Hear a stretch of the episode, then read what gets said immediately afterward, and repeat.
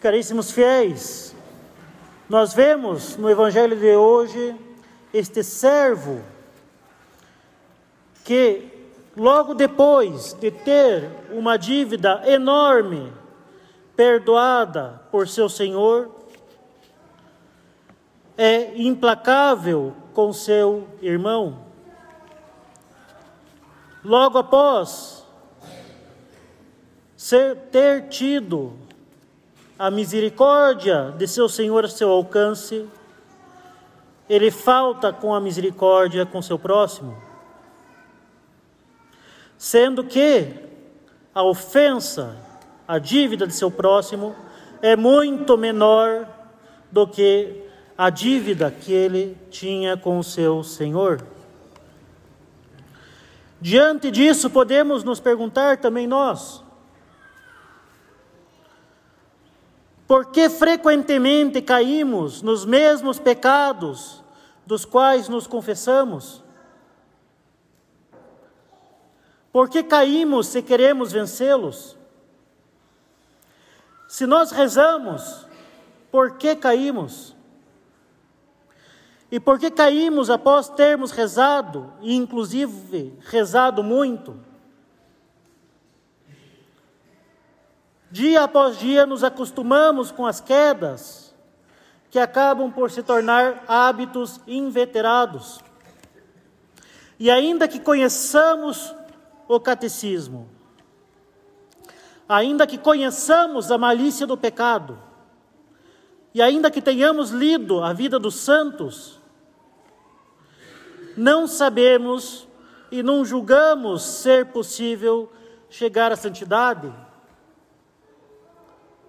Temos uma verdadeira desconfiança de vencer determinadas faltas.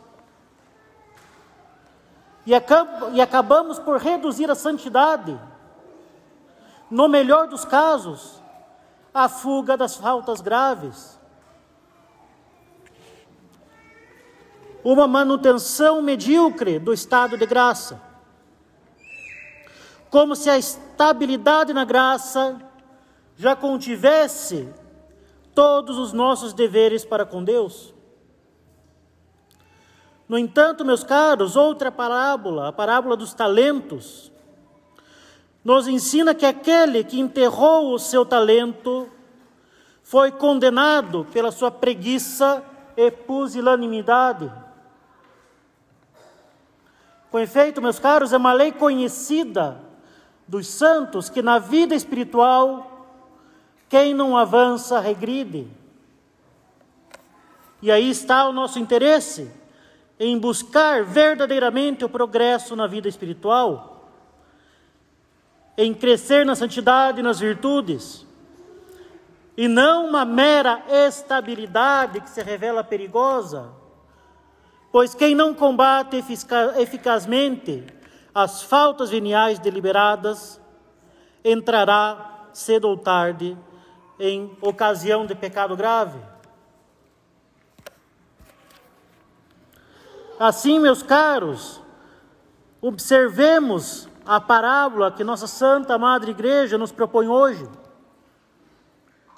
Nós ouvimos que o servo, para evitar ser vendido com sua família em pagamento da dívida, prostrou-se diante do seu senhor e lhe suplicava.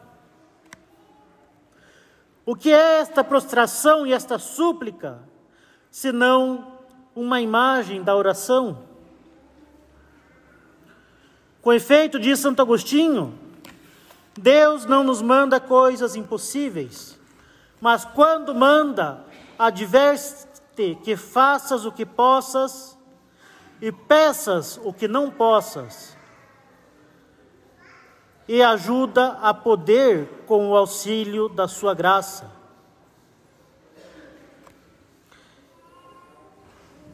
Ouçamos novamente quando manda, Deus adverte que faças o que possas e peças o que não possas. E Deus ajuda a poder com o auxílio da sua graça. A dívida do servo era uma dívida impossível de ser paga, era incomensurável. Dez mil talentos na época era mais que a riqueza de todo um reino. O servo não podia pagar essa dívida e por isso pediu mais tempo ao seu senhor. Do mesmo modo, nós devemos pedir pela oração aquilo que está além das nossas capacidades naturais. E a nossa santificação e salvação é a primeira petição que devemos fazer. Por isso, o catecismo romano chama a oração de instrumento necessário. Porque há certos bens que só se obtêm por meio dela.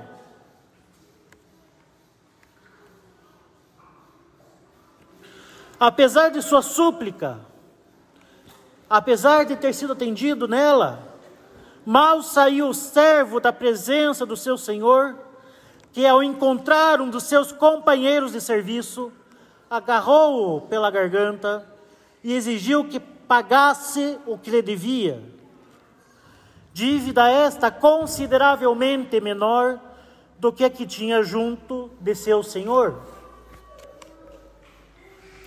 Tamanha injustiça foi testemunhada por outros servos, que entristecidos foram denunciado, foram denunciá-lo ao Senhor, de quem o servo recebera o perdão da dívida. Como pôde este servo se esquecer tão rapidamente da misericórdia com a qual fora agraciado? E como pôde ele ser tão severo pelo tão pouco que ele devia ao seu companheiro de serviço? Como ele pôde ser implacável com aquele que tinha uma dívida infinitamente menor do que a sua? Dívida sua que fora perdoada. Tal atitude passional e injusta tem todo o seu lugar, o lugar principal, no sentido desta parábola. Meus caros, a súplica do servo é a imagem da oração, mas não de qualquer oração. Ela não é a imagem da meditação, mas da oração vocal. Com efeito, a oração é uma elevação da alma a Deus, a fim de lhe render as homenagens devidas e lhe pedir as graças que desejamos. A necessidade da oração, portanto, se funda na necessidade da graça, de modo que os atos de adoração, ação de graças, reparação ou impetração se ordenam todos à obtenção da graça. Assim, meus caros, a oração vocal aquela que fazemos por meio de palavras, como o Pai Nosso ou a Ave, Maria, nos obtém eficazmente a graça, quando pedimos com fé e humildade. No entanto, se a oração vocal pode nos obter a graça atual para uma circunstância particular, ela não basta por si mesma para nos fazer romper com os nossos vícios e crescer em santidade. Afinal, meus caros, a oração vocal é uma elevação da alma, mas sem necessariamente uma grande consideração. Sem necessariamente uma grande consideração das palavras que são ditas. Ela nos obtém a graça, mas não nos ilumina a inteligência para conhecermos a via da santidade. Ela nos ajuda a vencer as tentações, mas não faz cessar em nós a causa de tantos pecados. Ela nos dá a graça, mas não necessariamente ilumina nossa inteligência e não necessariamente move a nossa vontade.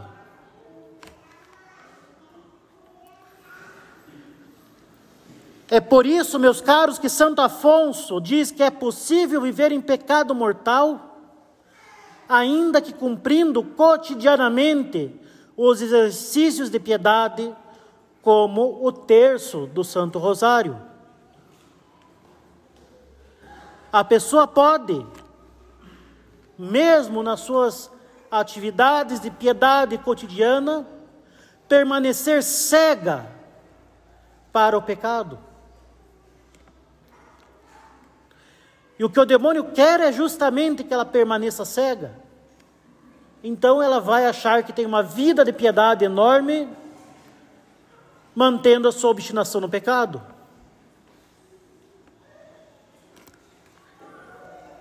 Assim, este servo que suplica e obtém perdão, mas logo após age com severidade contra seu companheiro de serviço, é a imagem de um católico que reza mas não consegue progredir na vida espiritual, pondo logo a perder as graças que obteve na oração. Afinal, a oração nos dá graças, mas ela nos, nos dá a iluminação e a caridade necessárias para aproveitar essas graças, para colocá-las em prática. Quantas vezes os, nós acabamos por tratar a confissão como um pedágio, como uma espécie de formalidade para poder comungar. Mas as graças obtidas são logo desperdiçadas, porque não se toma resoluções, medidas necessárias para evitar as ocasiões de pecado, para mudar hábitos. Essas resoluções só vão ser colocadas em prática se a pessoa buscar a iluminação da sua inteligência e o crescimento na caridade Então o que devemos fazer? Multiplicar a oração? Procurar outros meios? Ora, o meio mais eficaz de perseverarmos e crescermos na graça é a meditação. A meditação consiste não somente na necessária elevação da alma, como a oração vocal, mas vai além ela, vai, ela aplica a nossa inteligência em Deus pela consideração de alguma verdade da fé ou de algum mistério da vida de nosso Senhor e de Sua Santíssima Mãe, sob a luz da graça, a fim de praticarmos melhor os nossos deveres para com Ele.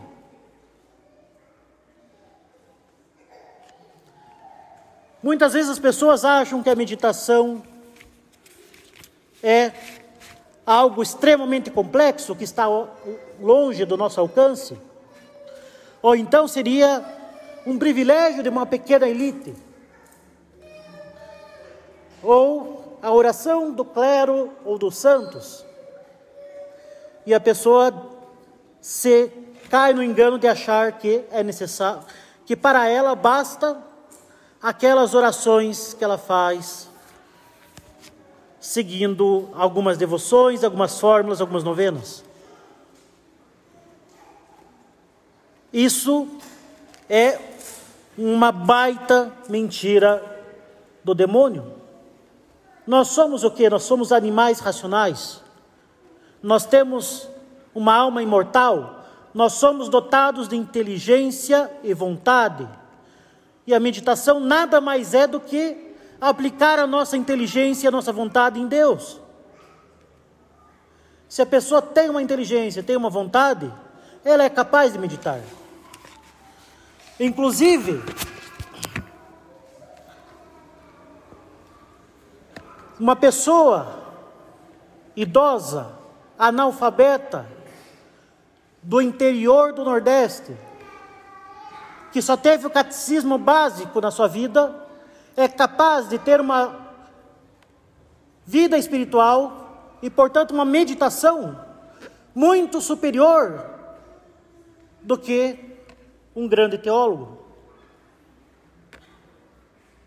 Uma pessoa extremamente simples, mas que conhece o básico do catecismo, sabe o que acontece nos sacramentos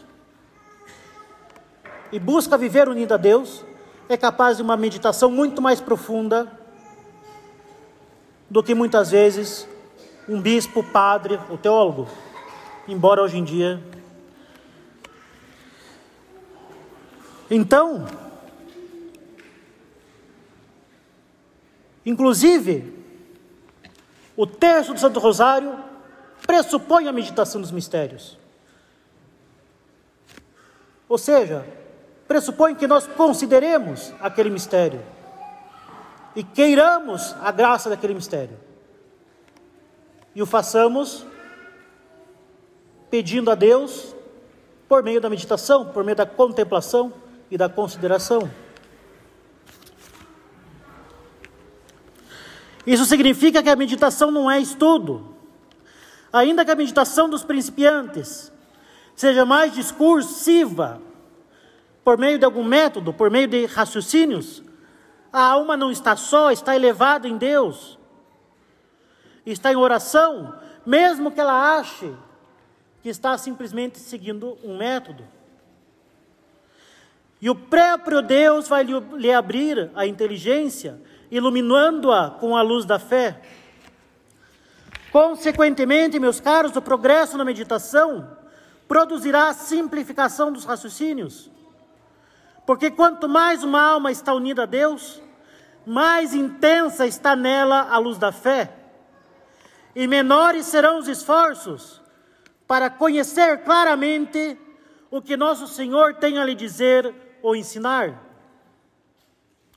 Meditação não é estudo, meus caros, porque a alma que se eleva e se aplica numa verdade de fé quer ser ilustrada por Deus ao invés de construir as próprias conjecturas.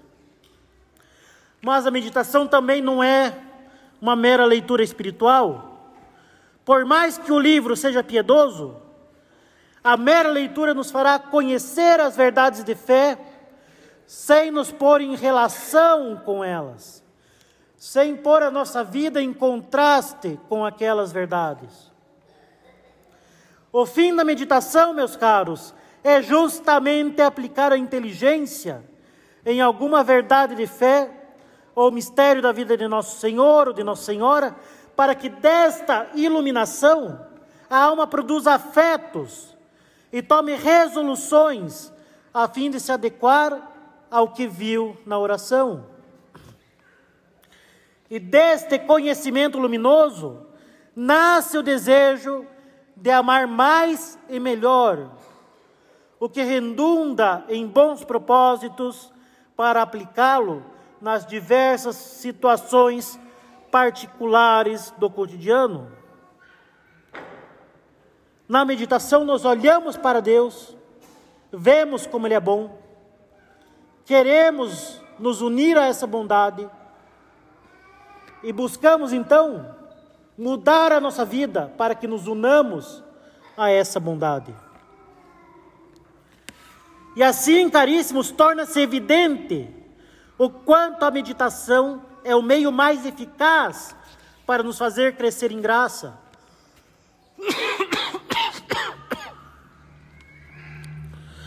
Pela meditação, a alma esclarecida a respeito da bondade de Deus, do amor imenso com o qual fomos amados na encarnação e paixão de nosso Senhor assim como da malícia e dos efeitos nefastos do pecado. Do mesmo modo, tal iluminação fortifica a vontade, porque nos imprime convicções, nos conduz à contrição sincera e à resolução de mudar de conduta. E de iluminação em iluminação, a alma cresce na prática da virtude no cumprimento dos bons propósitos e se dá mais facilmente aos sacrifícios e à mortificação.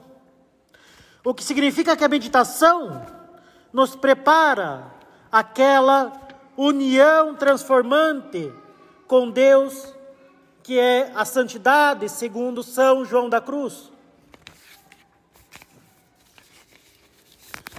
É por isso que o Antigo Testamento chama aqueles que viviam na presença do Senhor de justos, isto é, santos.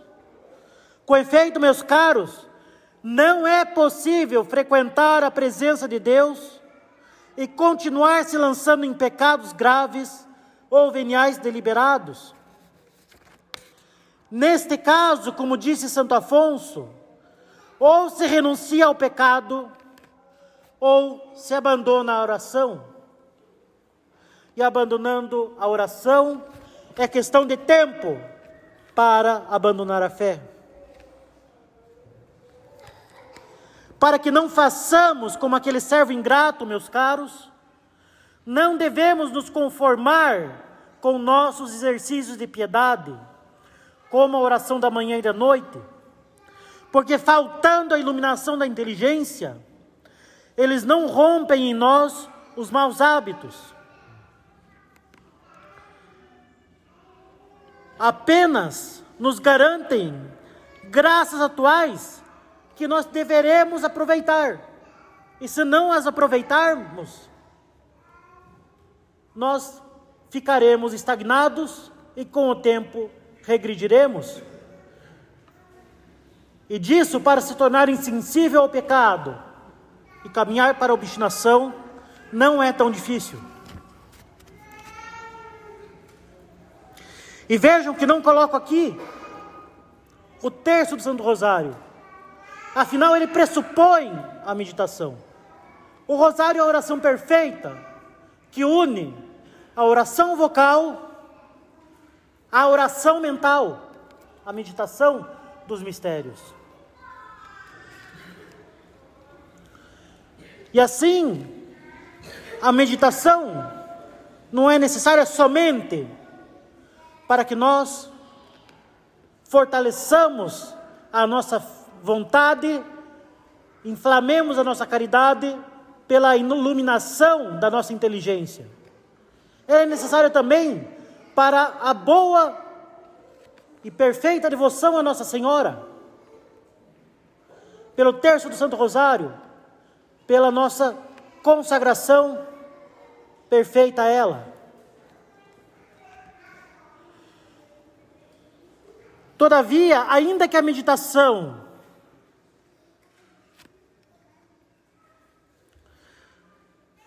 como disse, a própria récita do terço e a própria assistência ao santo sacrifício da missa pressupõe a meditação concomitante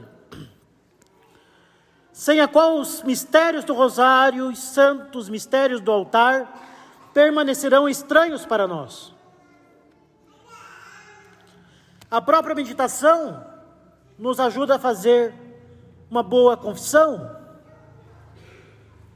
porque a meditação é necessária para que nós permaneçamos na presença de Deus e vejamos as nossas devoções a oração da manhã e da noite, o terço do rosário, a confissão e o santo sacrifício da, mi da missa e a sagrada comunhão com o olhar da fé e não como meras formalidades exteriores.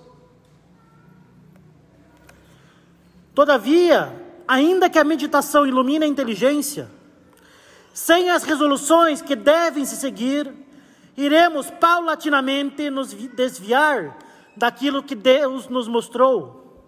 Seremos seremos como Moisés, que no alto da montanha, na presença de Deus, pediu misericórdia para o povo quando o Senhor lhe revelara a fabricação do, do bezerro de ouro. Mas ao descer da montanha, irou-se diante do ídolo perdeu o controle de suas ações e quebrou as tábuas da lei. Com efeito, se não podemos estar continuamente na presença de Deus, considerando as suas verdades, por causa dos inúmeros afazeres e deveres cotidianos, as resoluções, por sua vez, são o resumo prático da meditação, que visam diretamente a mudança dos costumes. As resoluções, que devem ser concretas e práticas, e não meras veleidades, como vou rezar mais, vou ser mais paciente, vou comer menos, vou fazer mais penitência. Elas devem ser consequências da meditação e aplicação das, daquilo que nós contemplamos na nossa vida concreta. Se nós dissermos, vou ser mais paciente, nós não vamos ser absolutamente nada. A resolução deve ser: eu vou ser mais paciente com aquele colega de trabalho que me cobra tal e tal coisa todo dia. Vou ser mais paciente com os meus filhos quando eles fizerem tal e tal coisa. Vou ser mais paciente com o meu cônjuge quando ele deixar a toalha molhada em cima da cama ou outras coisas. É necessário ser concreto. Não basta dizer vou ser vou fazer mais oração, mas vou, mas sim, vou consagrar tal e tal hora para rezar tal coisa e vou fazer isso em tal lugar, em tal posição, de joelhos. É como uma pessoa que sabe que tem que perder peso e unicamente diz: vou comer menos. Ela não vai fazer absolutamente nada. Sem uma dieta, sem objetivos, sem parâmetros, ela não vai fazer nada.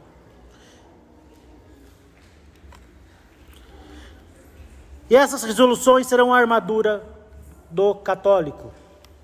Diz São Paulo: Tomai, portanto, a armadura de Deus, para que possais resistir nos dias maus e manter-vos inabaláveis no cumprimento do vosso dever. Assim, por menor que seja o tempo disponível para a meditação, nunca podemos concluí-la sem ter extraído alguma resolução, sem a qual não teremos armas para combater os vícios e praticar as vidas, as virtudes no nosso dia a dia. Por fim, meus caros, notemos que se não há meio mais eficaz para nos fazer crescer em graça, a meditação deveria nos interessar e preocupar muito. Se nós não temos esse hábito, se nós estamos na mediocridade, contentando-se unicamente em evitar o pecado mortal, se nós achamos que está tudo bem unicamente com algumas devoções diárias, deve soar um alarme na nossa cabeça imediatamente. Não, não está bem. Eu estou me enganando. Se nós estamos somente fazendo alguns atos que não incluem a nossa inteligência, a nossa vontade, concretamente, como deveria ser para um ser humano dotado de, de razão e vontade, nós estamos deixando de lado aquilo que há de mais importante para a nossa vida, que é conhecer a Deus com a nossa inteligência, amá-lo com a nossa vontade e mudar a nossa vida para Ele.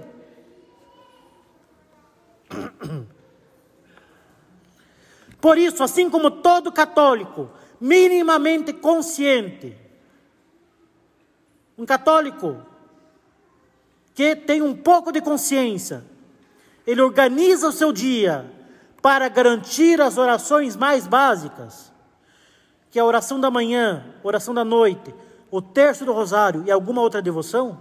Todo católico deveria, com muito mais força, organizar as suas atividades de modo a ter algum tempo para meditar todas as manhãs.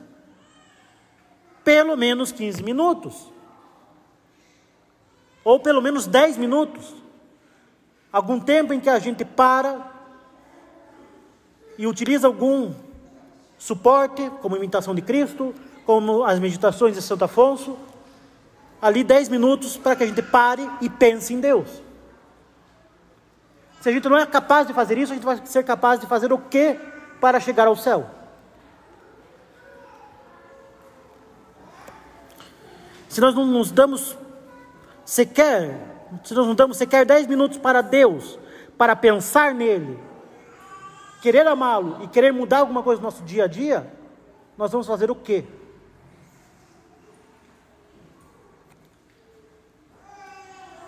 Isso implica o quê? Implica perder menos tempo? Implica em dormir mais cedo? Acordar mais cedo? Significa que devemos dar um basta no comportamento giróvago com relação a telas, com relação a redes sociais, com relação a vídeos recomendados, com relação a conversas inúteis na internet.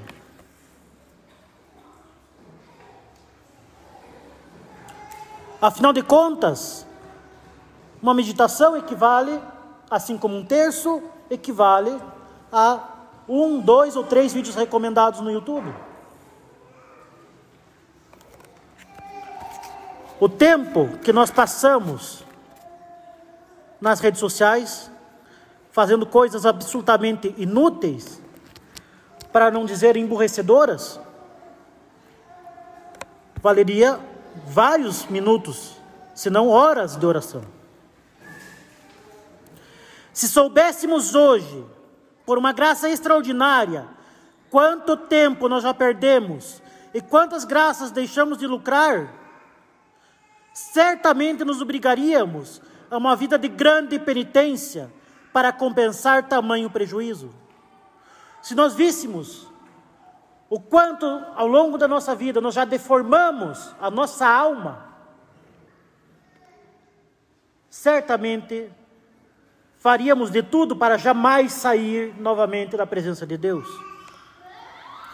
No entanto, não desanimemos, a vida de Santa Maria Madalena nos confirma na esperança de que pouco importa o estado em que Deus nos encontra e nós nos encontramos com Deus. A sua graça é poderosa o suficiente para nos mudar. Claro, se nós quisermos mudar. Mas para querer verdadeiramente mudar e se esforçar para mudar, nós precisamos verdadeiramente nos dedicar à oração mental. Louvado seja nosso Senhor Jesus Cristo. Em nome do Pai, do Filho e do Espírito Santo. Amém.